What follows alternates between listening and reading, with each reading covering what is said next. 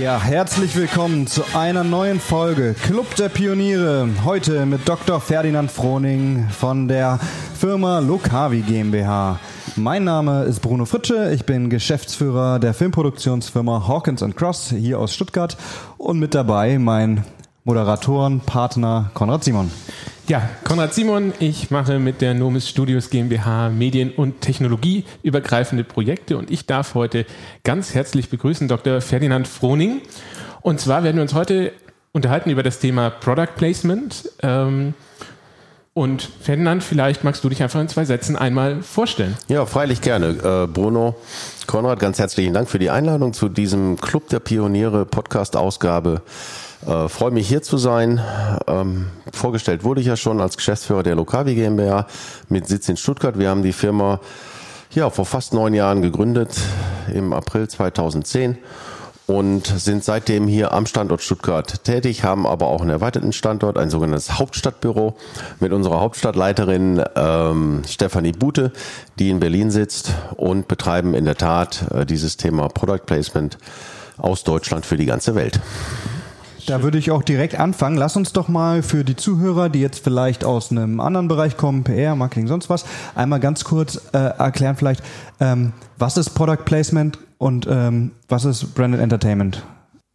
Platzierung von Produkten in szenischen Zusammenhängen, kann man eigentlich sagen. Also überall dort, wo ich eine Slice of Life, das heißt also Lebens, Alltagssituationen vorfinde im Film, und das ist ja sehr viel, dort werden Produkte platziert, ähm, die die Handlung zum einen nach vorne treiben können, zum anderen eben aber auch, um möglichst authentischen Eindruck des Filmgeschehens, der da auf, äh, das da auf dem Bildschirm abläuft, ähm, wiederzugeben, in diese, in diese Produktion und in diese Filmhandlung eingebunden werden.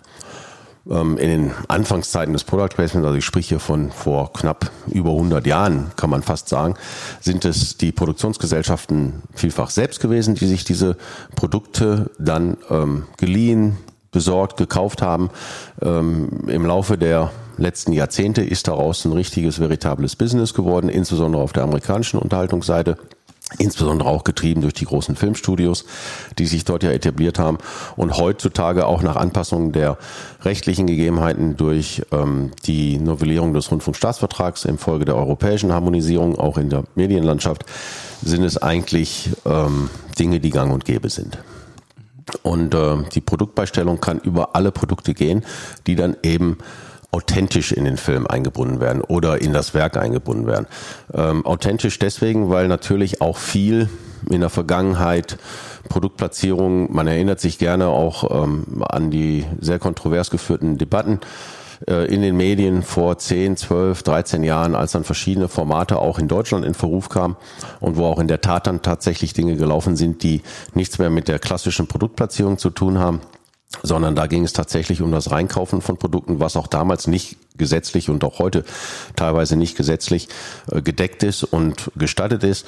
Stichwort Schleichwerbung wurde dann natürlich immer wieder in den Medien auch sensationsheischend mit den entsprechenden Headlines versehen, ähm, aufbereitet. Ich würde da ganz kurz einmal äh, nur zum Verständlich machen, weil, äh, an, einem, an meinem Beispiel vielleicht. Ja, ja. Äh, lass uns doch das äh, für die, die zuhören, das, äh, das Beispiel Auto machen. Ja? Mhm. Man kann ein Auto ja äh, nativ integrieren, also äh, der Protagonist fährt einfach mit einem Auto, mhm. weil äh, es ein Film ein Roadtrip zum Beispiel ist. Mhm. Oder ähm, man filmt äh, bei jeder Einstellung, wo, wo, wo das Auto zu sehen ist, zwölfmal über äh, den Mercedes-Stern oder das BMW-Logo und dann ist es eben die von von dir angesprochene wäre es dann ein bisschen Schleichwerbung. Wäre Schleichwerbung und auch insofern genau. eben, wie ich sagte, nicht mehr authentisch und deswegen äh, kommt es darauf an, wie authentisch die Einbindung der Requisite in dem Fall ist. E egal, ob es ein Fahrzeug ist oder ein Getränk oder ein, äh, ja, ein Kleidungsstück oder eine Uhr oder ein anderes Premium-Produkt. Es kommt darauf an, dass das authentisch eingebunden ist. Und dann ja, machen wir auch den Schritt, das ist im Prinzip eine Entwicklung, Entwicklung gewesen von der Produktplatzierung, im Prinzip Product Placement, dann hin zum Branded Entertainment, dass man dann sagt, okay, es geht uns nicht darum, als Markenartikler oder Werbungtreibende eine möglichst offensive, weil das würde auch dem Sinn dieses Instrumentes als Marketinginstrument widersprechen, ähm, werblich platte Einbindung zu haben, sondern es soll sich authentisch im Zusammenspiel mit dem Charakter, der dann diese Requisite nutzt oder bespielt, im Film, aus dem Filmgeschehen heraus ergeben. Ähm, tut es das nicht, dann ist es auch meistens so, dass der Zuschauer egal ob Kino- und TV-Zuschauer, eine sogenannte Reaktanz nennt man das in der Kommunikationswissenschaft, ähm, äh, ja, preisgibt und sagt, okay, ich zahle ja jetzt nicht ein 10, 12, 13, 14 Euro Kinoticket, um jetzt mir Werbung von einem Automobilunternehmen in einem Film anzuschauen, in den ich wegen ganz anderer Gründe reingegangen bin, nämlich gut unterhalten zu werden. Ähm, ich würde mal sagen, in den letzten 20 Jahren, 15 bis 20 Jahren ist die Branche und auch die Branchenteilnehmer, die dieses Business betreiben, sehr erwachsen und sehr etabliert geworden. Äh, und diese Fälle finden wir eigentlich sehr, sehr selten.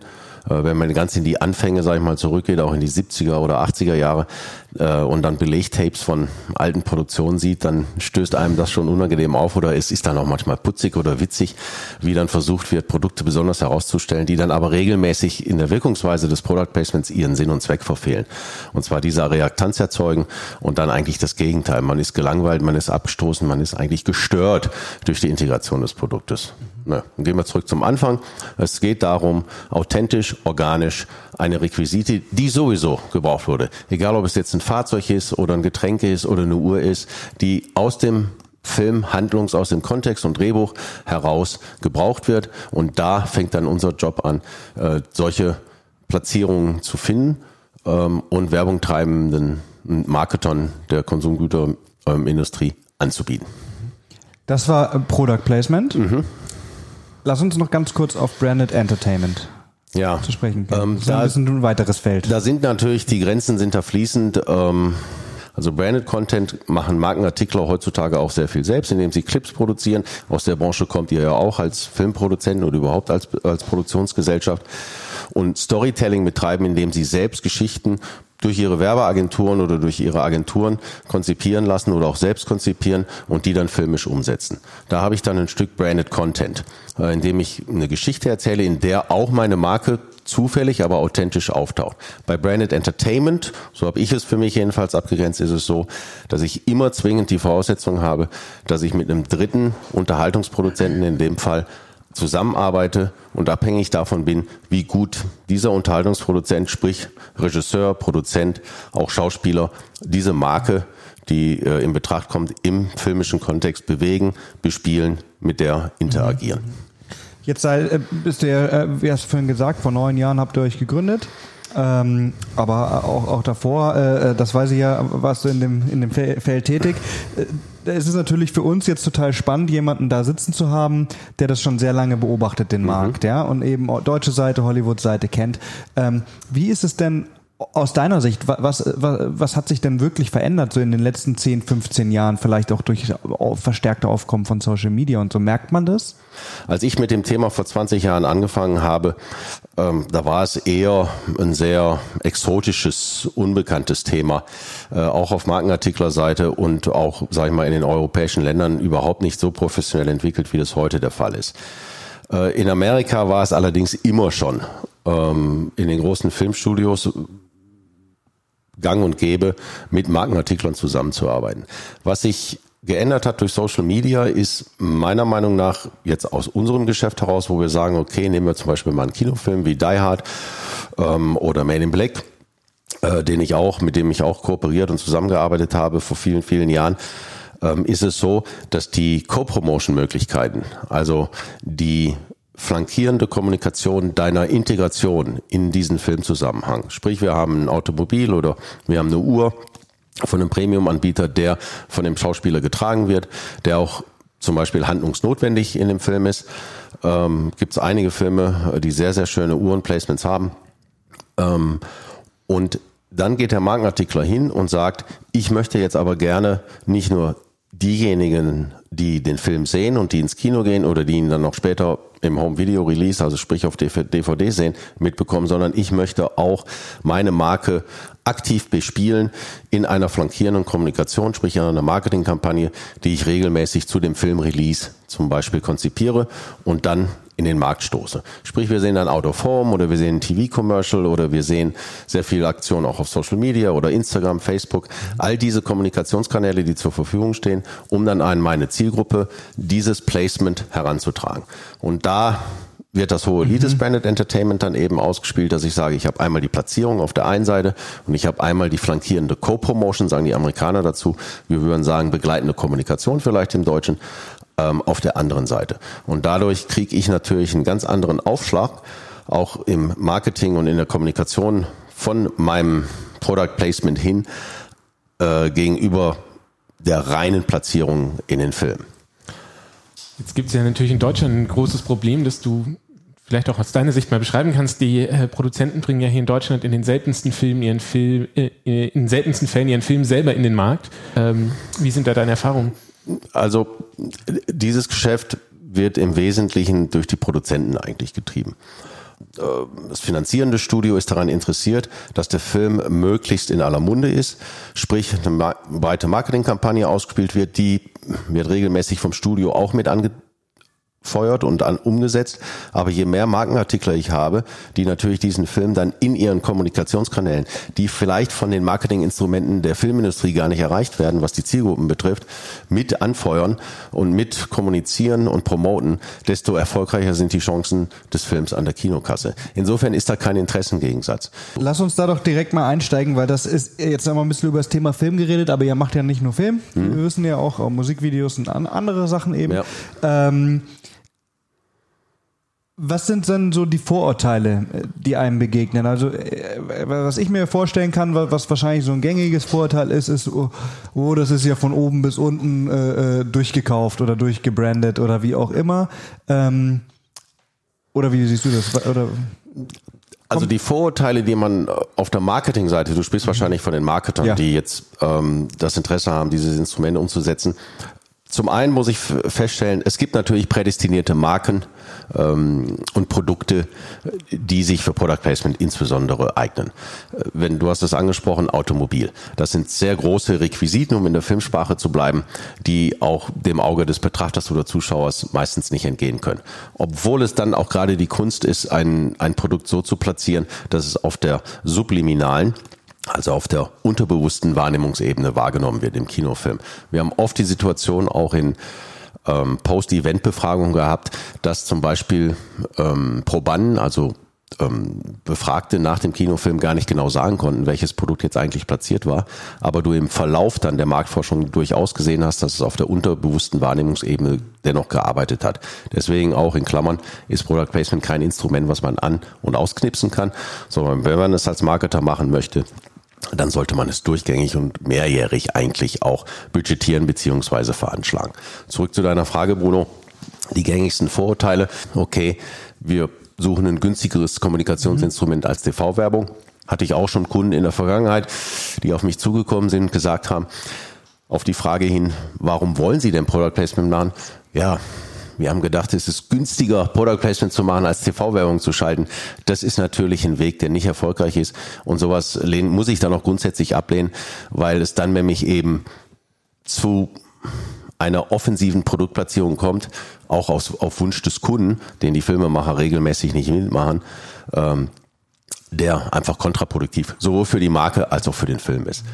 Die anderen Vorurteile oder Vorurteile bestehen gar nicht so sehr, sondern Unkenntnis ähm, dass auch sag ich mal, im aufgeklärten 21. Jahrhundert und auch in unserer, sag ich mal, allgegenwärtigen ähm, in, in, Informationszeitalter, wo jede Information zugänglich ist, viele Marketer gar nicht wissen, dass es Agenturen wie Locavi und andere Kollegen und Kolleginnen von mir gibt, die dieses Instrument umsetzen. Insofern ist eigentlich da gar kein Vorurteil, sondern un Kenntnis des. Instrumentes mhm. nach wie vor weit verbreitet, insbesondere im Mittelstand, muss man sagen. Lass uns doch genau da äh, äh ansetzen und jetzt stellen wir uns vor, ich äh, wäre jetzt mal ein Mittelständler, mhm. so und ähm, ich höre das jetzt vielleicht und dann denke ich mir, wow, das ist ja interessant, was der erzählt. Die Hard hat er gesagt und Man in Black, aber ich äh, äh, entwickle und verkaufe jetzt kein Automobil vielleicht, sondern mhm. irgendwas anderes. Gibt es denn überhaupt Möglichkeiten für Unternehmen, die jetzt, jetzt mal im ersten Moment nicht so sexy Produkte haben, wie, mhm. wie, jetzt eine Herrenuhr zum Beispiel, Product Placement zu machen? Ja, also denk selbst mal vielleicht an ältere James Bond Filme, da waren KUKA-Roboter eingesetzt, mhm. äh, die äh, dramaturgisch erforderlich waren, um die Action äh, und die Szene in dem Fall umzusetzen. Äh, im Prinzip bestehen da keine Grenzen.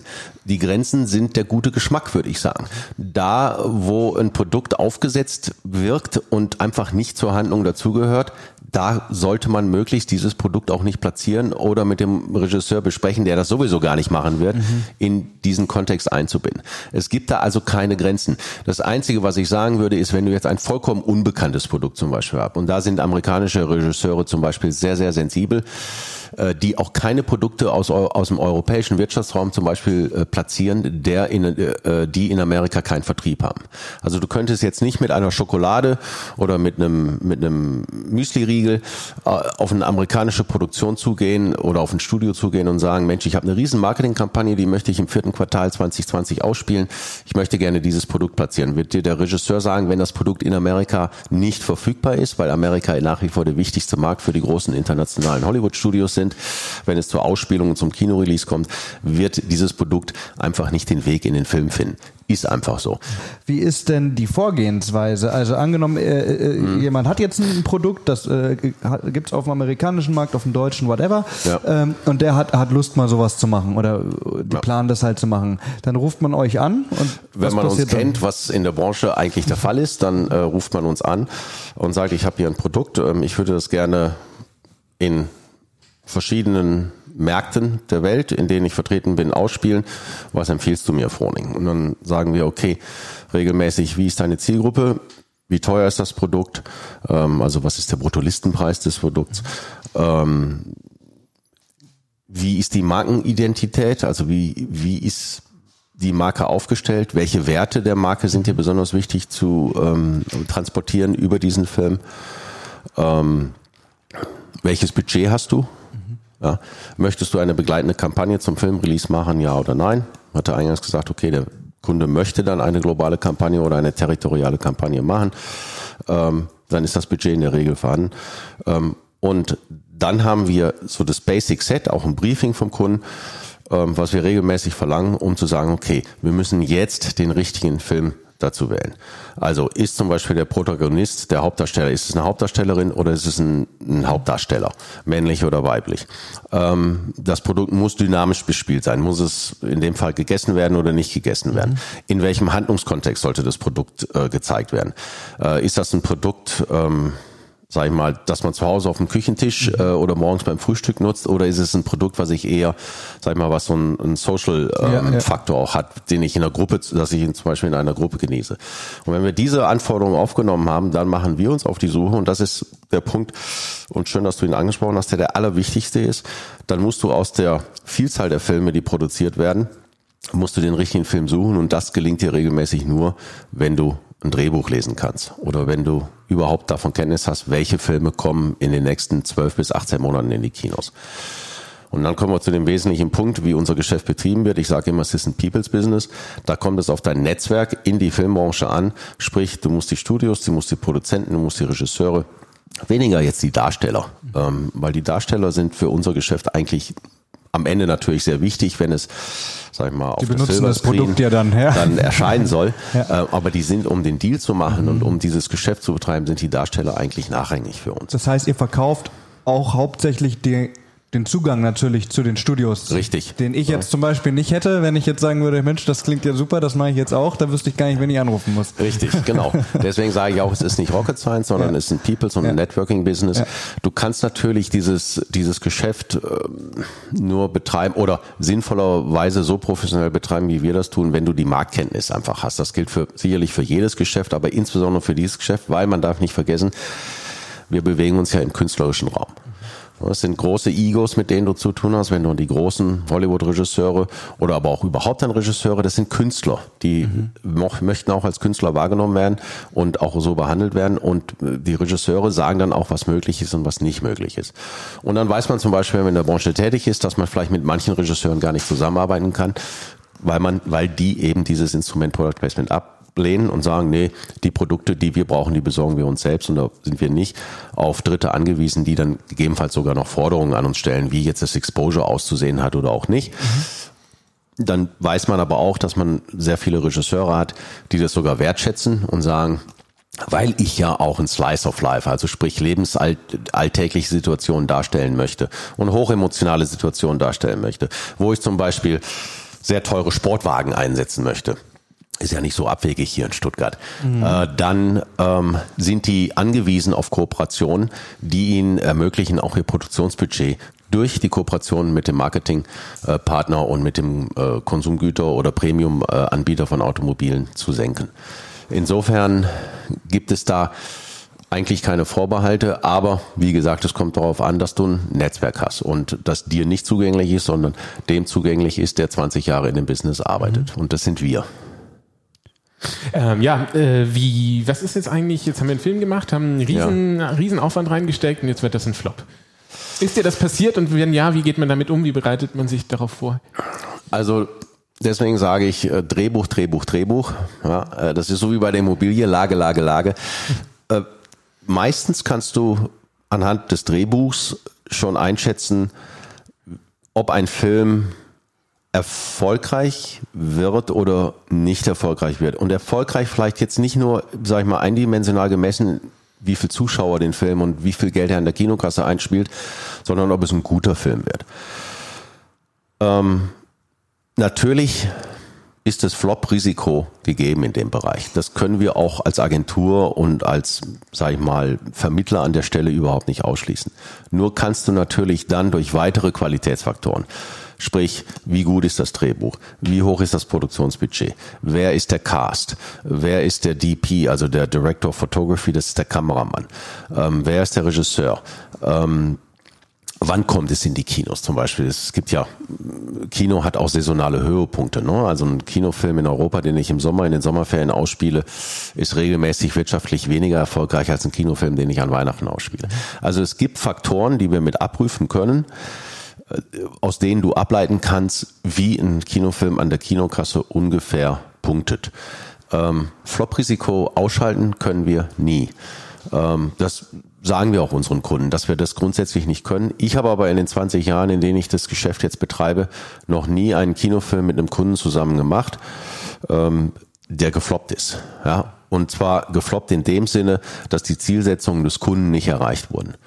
Ähm, wenn man zum Beispiel das Thema Co-Promotion äh, sich überlegt ähm, und es kommt darauf an, sehr emotional dein Produkt oder dein Produkt in einen sehr emotionalen Zusammenhang und in ein Storytelling zu setzen. Dann kann es ja sein, dass vielleicht selbst der Kinofilm nicht super erfolgreich an der Kinokasse ist, aber trotzdem meine Kampagnenziele durchaus erreicht wurden. Denn ich kriege geile Motive, ähm, hochemotionale Motive mit den Schauspielern aus dem Film, zum Beispiel durch ein Making-of oder durch ein Key-Visual nennen wir das. Das ist also ein Printmotiv, was ich auch in der Out-of-Home-Werbung nutzen kann, wo ich aus äh, Outtakes, also sprich Szenen aus diesem Film heraus, mein Produkt einbinden kann und dann in meiner Kampagne ausspielen kann. Das heißt, in dem Fall ist der Erfolg vielleicht des Films an der Kinokasse gar nicht so entscheidend, sondern entscheidend ist, dass ich diese Assets, nennen wir die, also diese Filmmaterialien bekomme, um daraus für mein Produkt eine emotionale Lifestyle-Kampagne mhm. zum Beispiel zu machen. Und dann ist für mich als Marketer der Erfolg des ähm, eigentlichen Films an der Kinogasse vielleicht gar nicht so entscheidend wie, ähm, wie zum Beispiel die Emotionalität meiner Kampagne durch, durch diese Film-Assets aufladen kann. Verstehe. Cool. Denn das ist der Image-Transfer, der dann stattfindet. Wo stehen wir in 20 Alter. Jahren? Film wird nicht aussterben. Insofern wird meiner Meinung nach Film immer die Paradedisziplin auch des Instrumenten Product Placement sein. Aber ich glaube, wir werden weiter diversifizieren. Es werden vielleicht weitere Medienkanäle, in denen auch Storytelling äh, betrieben wird, hinzukommen.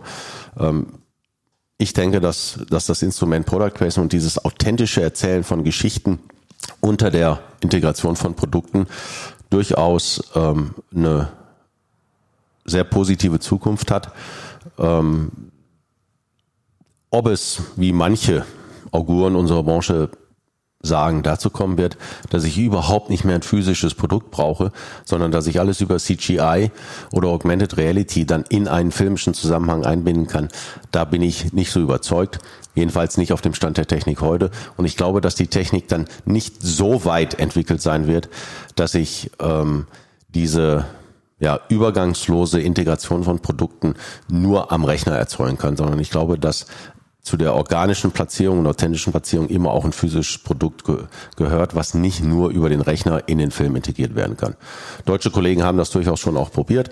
Auch äh, Medienhäuser haben das probiert mit statischen Requisiten, zum Beispiel mit äh, Filmpostern, die an Bushaltestellen dann zum Beispiel auch sehr schnell gewechselt werden können, je nachdem, wo ich es ausspielen möchte, da funktioniert das. Aber mit einer dynamischen Bespielung von Produkten, wo ich Dinge anfassen muss, ähm, bewegen muss, da glaube ich, wird trotz äh, der zunehmenden CGI oder Special Effects und trotz der zunehmenden Digitalisierung es immer so sein, dass ich als Zuschauer merke, ist da jetzt was reingepostet worden in den Zusammenhang, was vielleicht ursprünglich ganz anders vorgesehen war, indem ich zum Beispiel sage, ich spiele regional ein Produkt oder ein ganz anderes Produkt in China äh, aus, als ich das in Amerika platziert habe. Dazu glaube ich, wird es nicht kommen, weil es einfach auf der filmischen Ebene nicht, nicht funktionieren wird.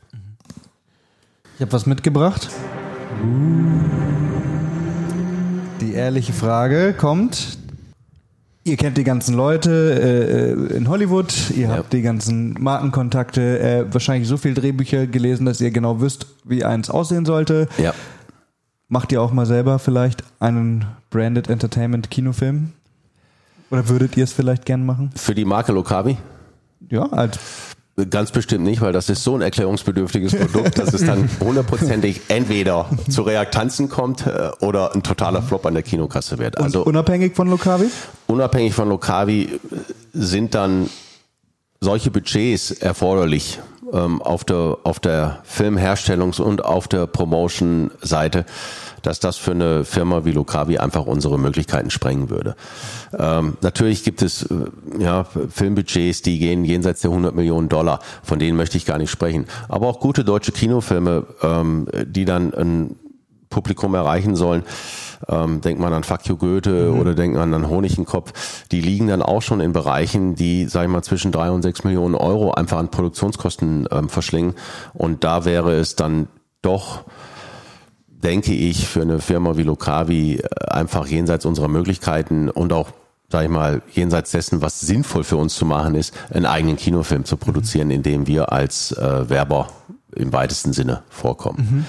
Ähm, das ist die ehrliche Antwort. Die sehr die gute ehrliche Antwort. Ehrliche Frage. Konrad, du hast äh, die Schlussfrage. Ich fasse mal nochmal zusammen. Ich habe genau. was richtig Schönes mitgenommen, nämlich ähm, wir hören ganz viel von Product Placement auch in die Influencer-Richtung. Wir haben ja festgestellt, es geht ja jetzt auch in die Online-Medien und so weiter und da kocht es fast schon über und Firmen mhm. sind ähm, eigentlich fast schon genervt, dass ständig Influencer kommen und sagen, kriegen wir das und das und das von euch. Und ähm, vielleicht ist das einfach nochmal ein schönes Schlusswort ähm, aus deinem Mund nochmal in einem Satz ähm, denn es kommt ja auf die Story an und wenn man das richtig macht, ist das was Wunderschönes für die Marketingwelt. Richtig? Hundertprozentig richtig.